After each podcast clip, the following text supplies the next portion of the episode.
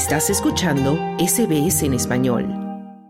En América Latina hay 522 pueblos indígenas que hablan 420 lenguas originarias distintas según datos del Atlas Sociolingüístico de Pueblos Indígenas en América Latina del Fondo de las Naciones Unidas para la Infancia UNICEF. Por tanto, la región es única por tener la mayor riqueza del mundo en familias lingüísticas, pero esta riqueza está amenazada. La ONU advierte que cada dos semanas desaparece una lengua y se lleva consigo todo un patrimonio cultural e intelectual. María Salazar y su hermano Pedro son los últimos de un puñado de personas que hablan ixcateco en el pueblo mexicano de Ixcatlán, una zona árida y con escasa vegetación al noreste del estado de Oaxaca.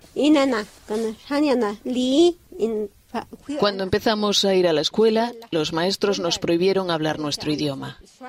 Se enfadaron con nosotros porque hablábamos ixcatec. Nos dijeron que no era bueno, que el español era mejor. Un maestro nos golpeó, nos agarró por los brazos y nos dijo que no habláramos Ixcatec porque no nos entendía. Lo que hablamos, más queda como unos seis o siete personas. Ya no hay muchas personas que... Hay unos que le entienden, pues no pueden hablar. Se calcula que son 42 millones de indígenas quienes hablan 420 lenguas originarias distintas en América Latina, pero muchas de ellas están en peligro de extinción porque se estima que uno de cada cinco pueblos indígenas ya ha perdido su idioma nativo, decantándose por el español o el portugués. Especialistas indígenas y no indígenas de la región describen la situación actual de los idiomas originarios en Bolivia, Perú, Ecuador, Colombia, Guatemala y México las cabezas han aprendido, no, no hables tu idioma, hablas castellano, para que no te identifiquen como indígena. Los propios indígenas a sus hijos no les hablaban en su lengua propia. Un desarraigo permanente en la escuela, eh, habla castellano, canta bien el himno nacional en castellano y si no lo haces un reglazo y tal.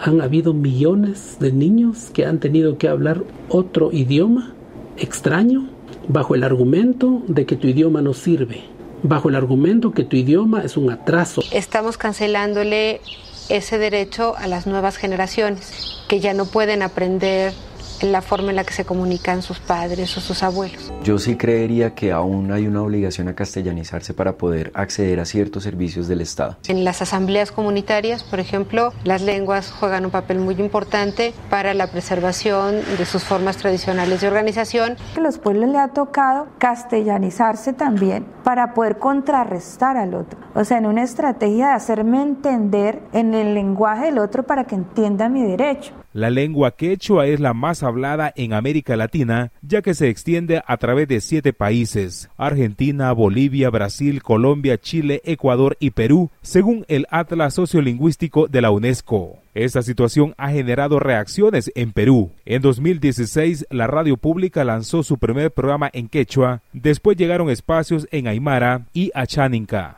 Una tercera parte de la población en el Perú que habla las lenguas originarias y desde allí iniciamos este proceso de incrementar y, crear eh, en nuestra parrilla de programación, tanto en la radio como en la televisión públicas, eh, programas en lenguas originarias. En el caso de Latinoamérica, casi una quinta parte de los pueblos indígenas ha dejado de hablar su lengua según la UNESCO. Del total de las lenguas que se hablan en la región, el 26% se encuentra en serio riesgo de desaparición, señala el Atlas Sociolingüístico. En algunas áreas como el Caribe insular, las escasas lenguas que se conservan están prácticamente extintas. En El Salvador, por ejemplo, el náhuatl está en desaparición. La indígena Antonia Guzmán sugiere cómo evitar que desaparezca las negamos por vergüenza, porque no las queremos, no queremos tomar, no queremos ser indígenas. Y lo somos, porque no quieren aprender. Porque sabe qué? que desde pequeño la madre tiene que inculcarle a, a, su hijo el idioma, así como me lo, me lo enseñaron a mí.